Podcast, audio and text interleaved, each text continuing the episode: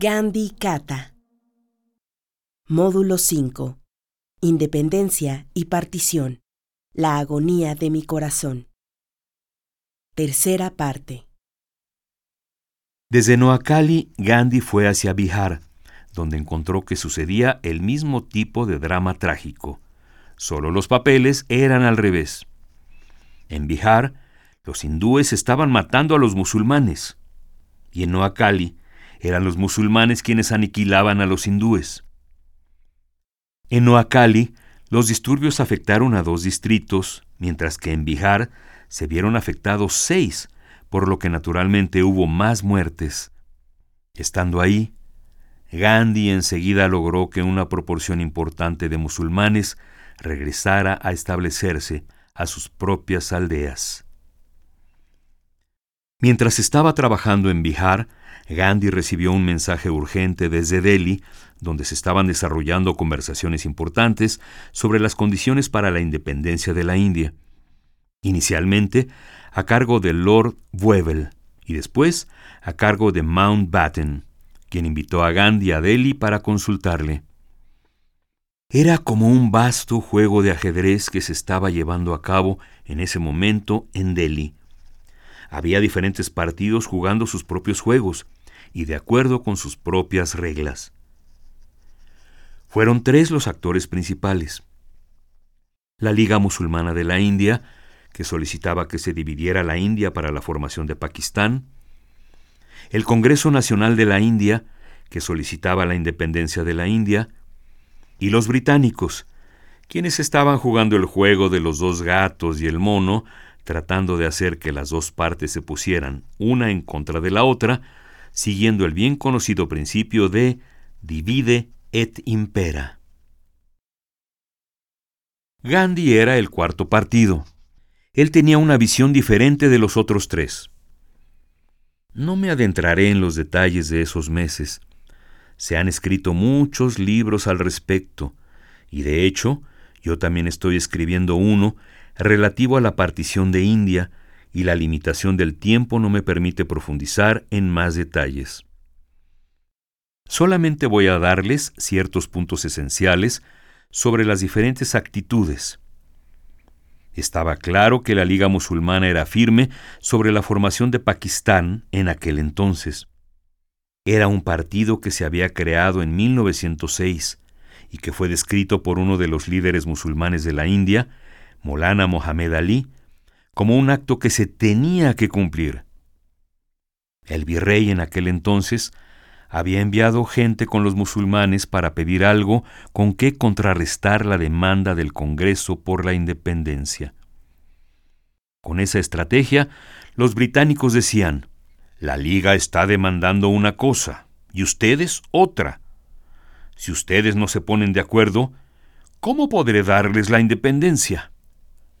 Esa era la principal estrategia.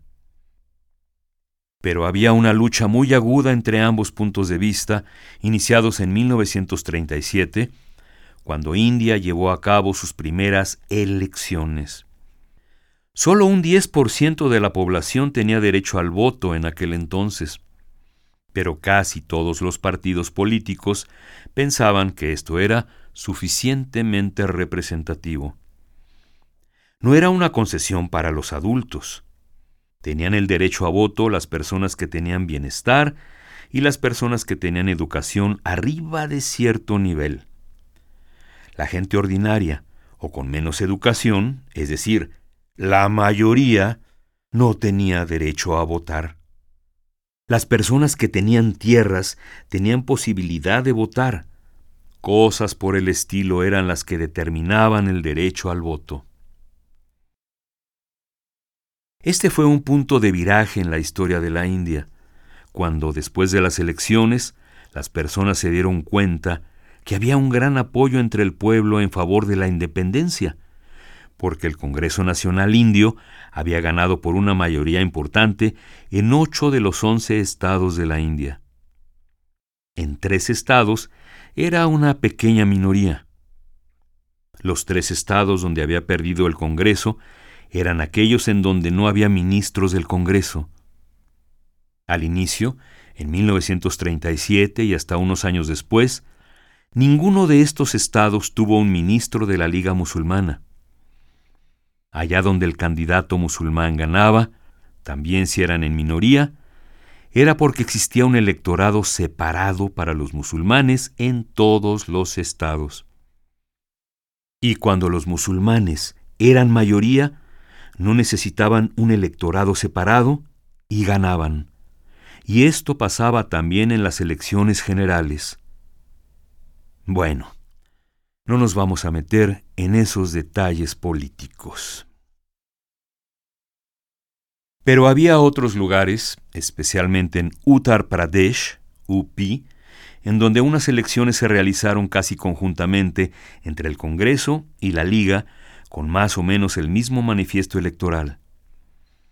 Decidieron que donde hubiera un candidato del Congreso y no uno de la Liga, entonces la Liga apoyaría al Congreso. Y viceversa. Si solo había un candidato de la Liga y ninguno del Congreso, el Congreso apoyaría al candidato de la Liga. Esa clase de cooperación había entre ellos.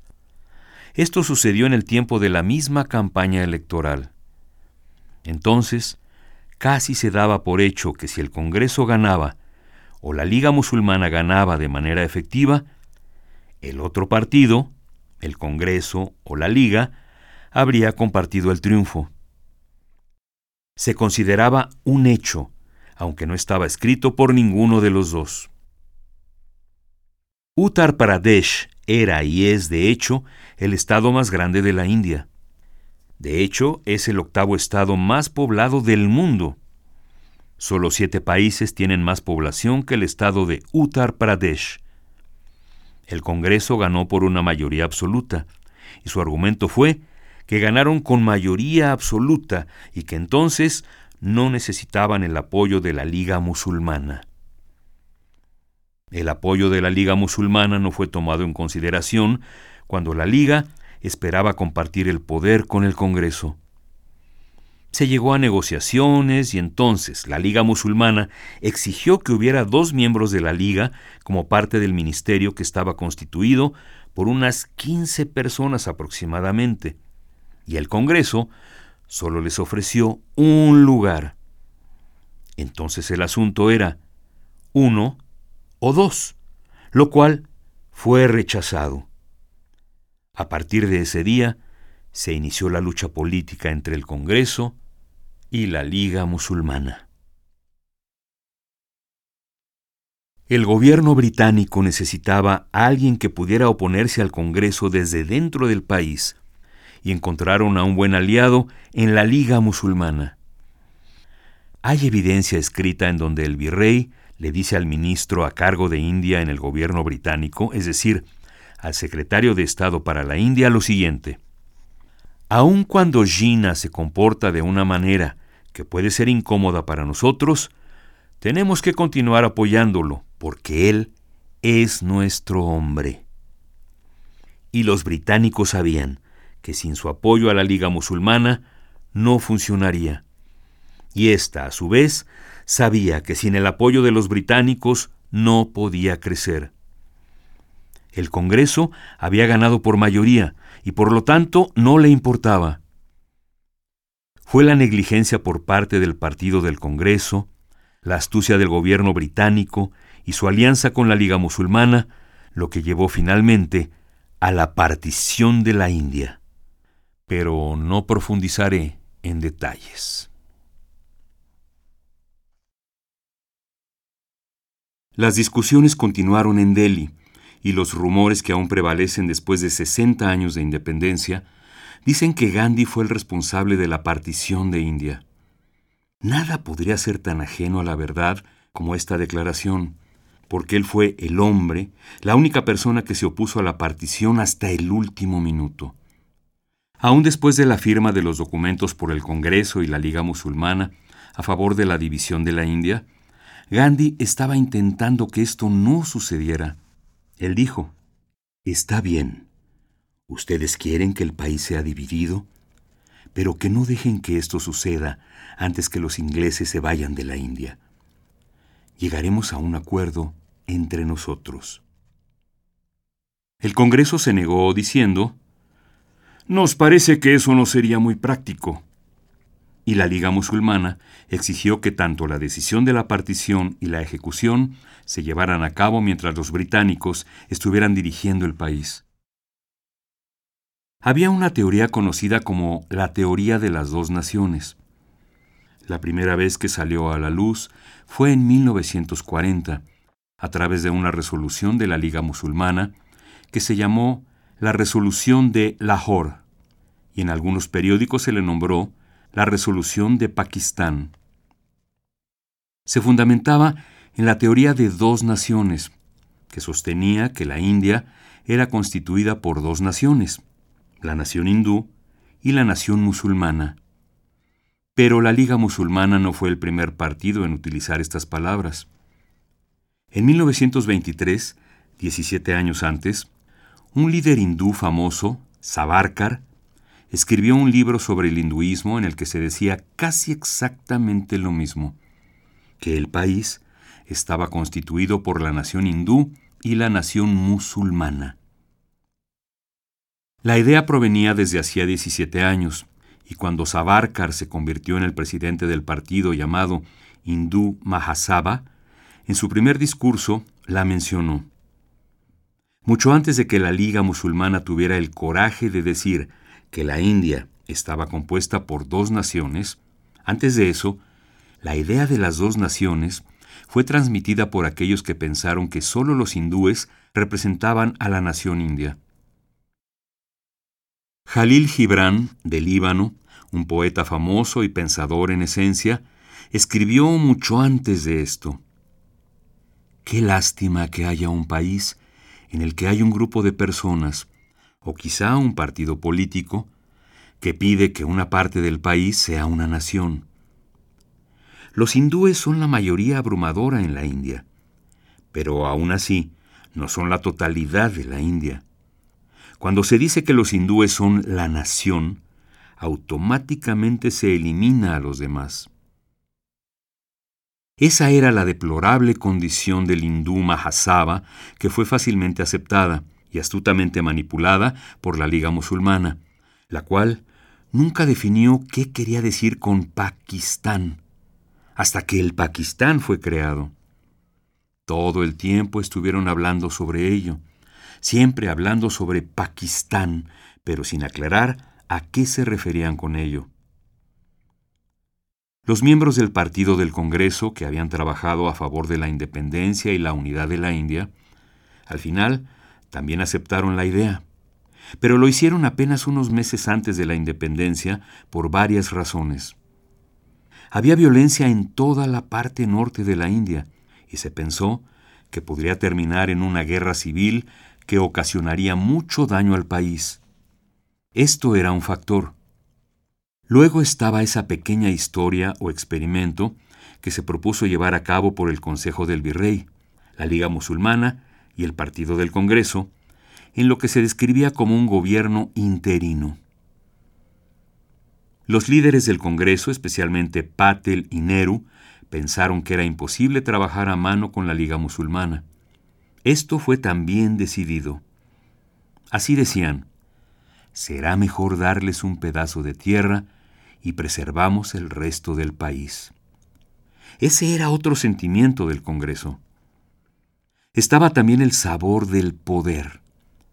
La promesa que se había hecho por parte del gobierno británico, por el Parlamento británico, era que abandonarían India a partir del 19 de junio de 1948.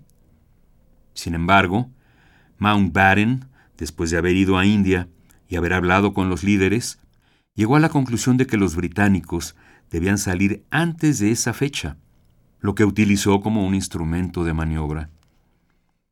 Él negoció con el Congreso que daría la independencia 100 días antes, y en lugar de salir a finales de junio, los británicos lo harían en agosto de 1947, pues de continuar en India la violencia no cesaría.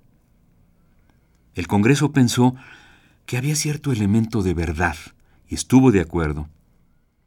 Después estuvo el asunto de dividir dos estados, Punjab y Bengala, que tenían ligera mayoría musulmana. Jinnah pretendía que tanto Punjab como Bengala debían quedar incluidas en Pakistán. El Congreso dijo que si había un 48% de hindúes en un estado, ¿cómo podían quedar en Pakistán? A final de cuentas, la sugerencia consistió en que Punjab y Bengala se dividieran a partir de los distintos grupos religiosos. Gandhi estuvo en oposición a esto y dijo, si se acuerda una primera vez este principio acerca de que Punjab y Bengala deben dividirse con base en los grupos religiosos, entonces se está aceptando el principio de la división de la India en Pakistán sin cuestionarse. Él estaba totalmente a favor de un país combinado.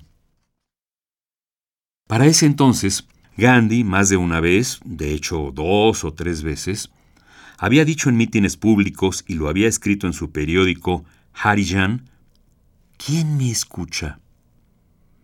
En ese momento, ese era su sentimiento. ¿Quién me escucha? Las personas no lo hacían.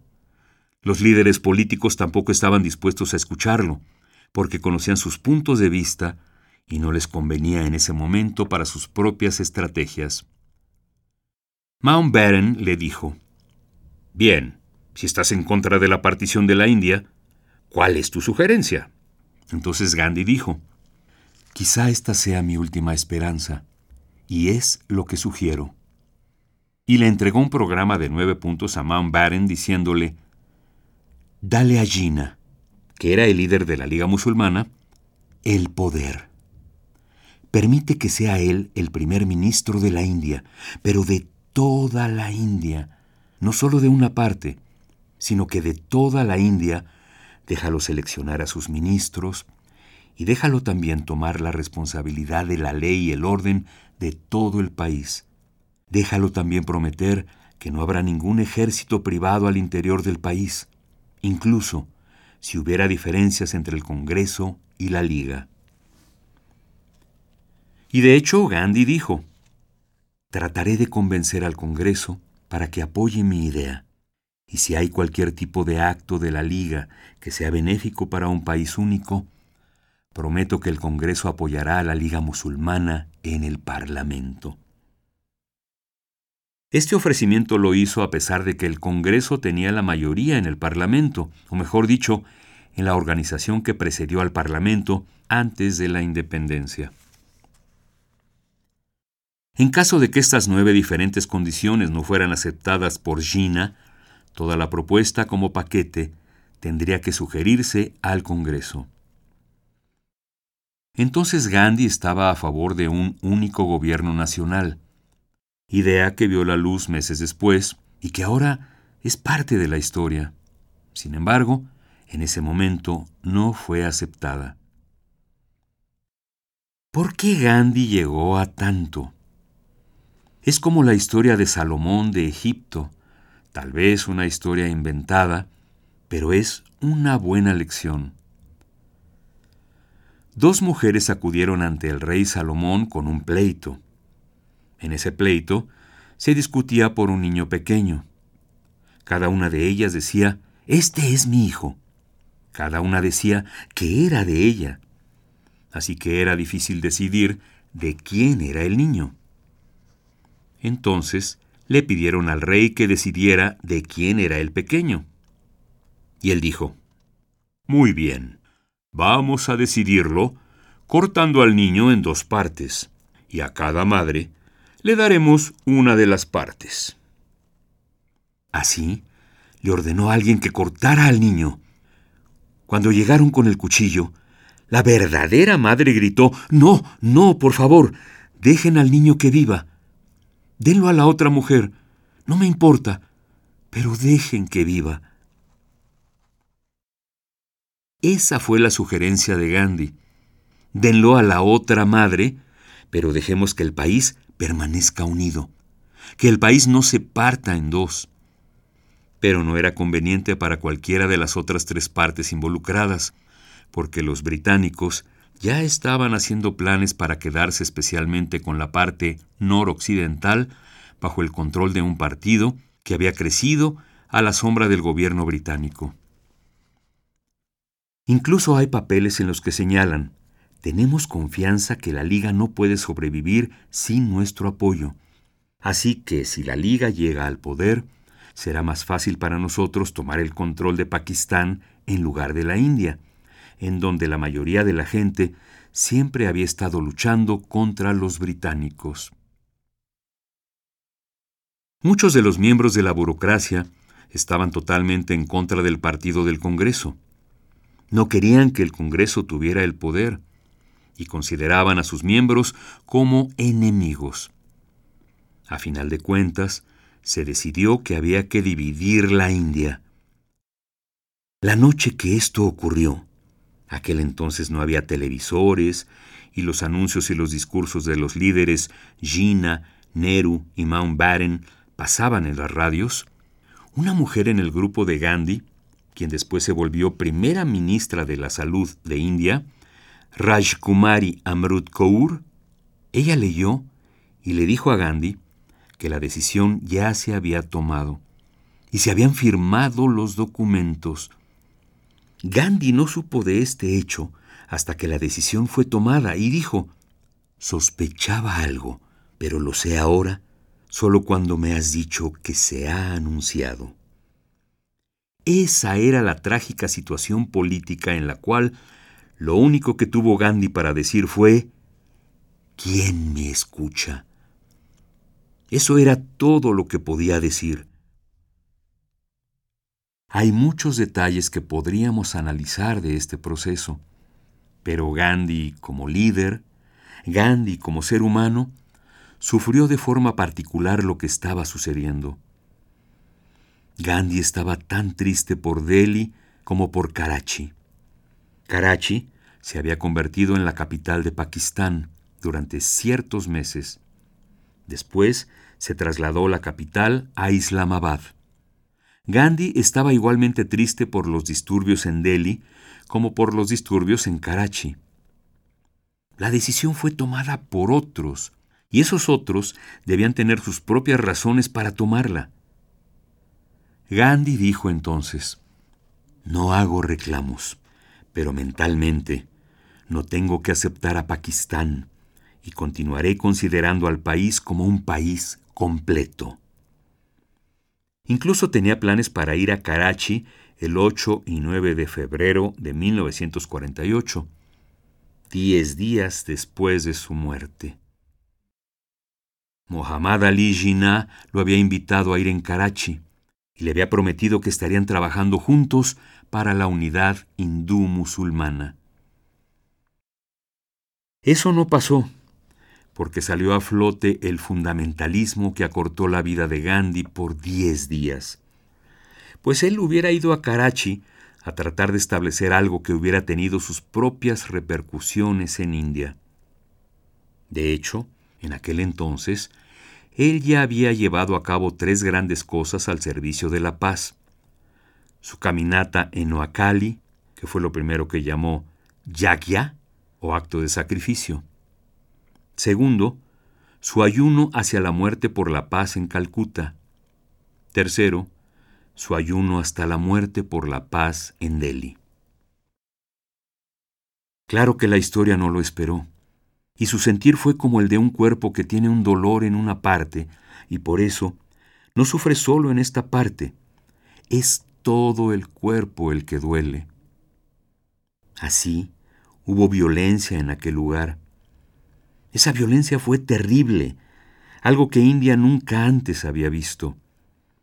La histórica transferencia de la población fue la evacuación más grande de la historia de cualquier país 40 millones de personas tuvieron que cruzar la frontera en una dirección o la otra. 400 mil personas fueron muertas y todo eso ocasionaba sufrimiento en Gandhi. Aún así, Gandhi dijo, debo trabajar por la paz en India y finalmente este trabajo tendrá implicaciones en Pakistán Y no solo ahí, sino tal vez en el resto del mundo. Y cuando Gandhi estaba ayunando en Delhi y terminó este periodo, le llegaron muchos telegramas desde Pakistán que decían, Ahora nos damos cuenta cuán amable era usted a favor de la humanidad y con nosotros, y nosotros le oponemos sin entenderle, y cosas por el estilo. No estoy citando, pero ese era el sentido que prevalecía. Creo que me debo detener aquí para la siguiente canción donde se dice, Mi corazón sufre por la violencia que pasa en ambos lados. Vamos a escuchar la agonía de mi corazón.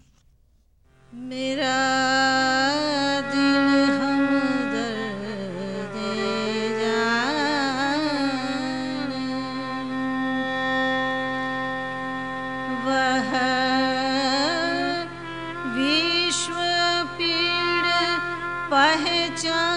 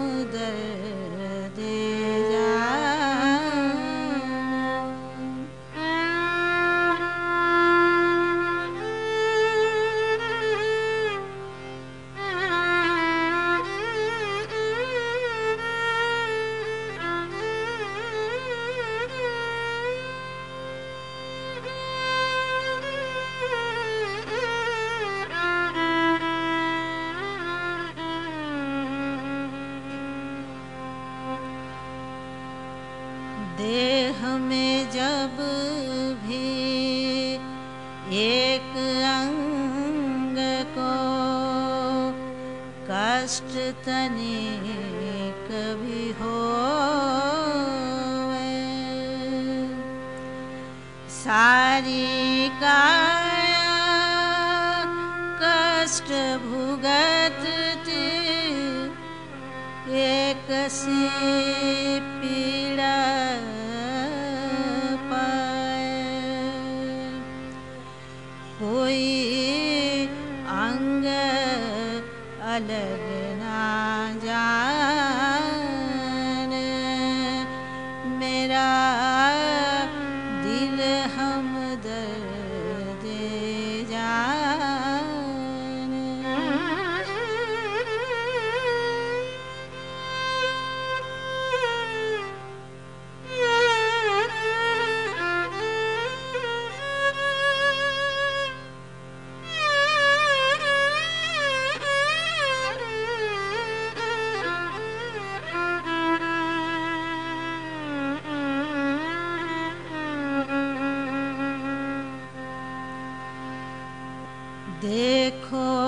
Server भरा भरा है।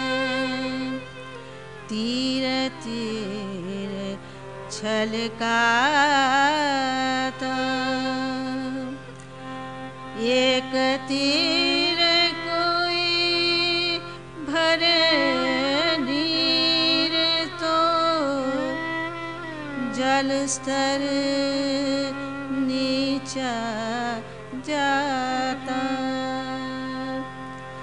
जलस्तर समत्व निभा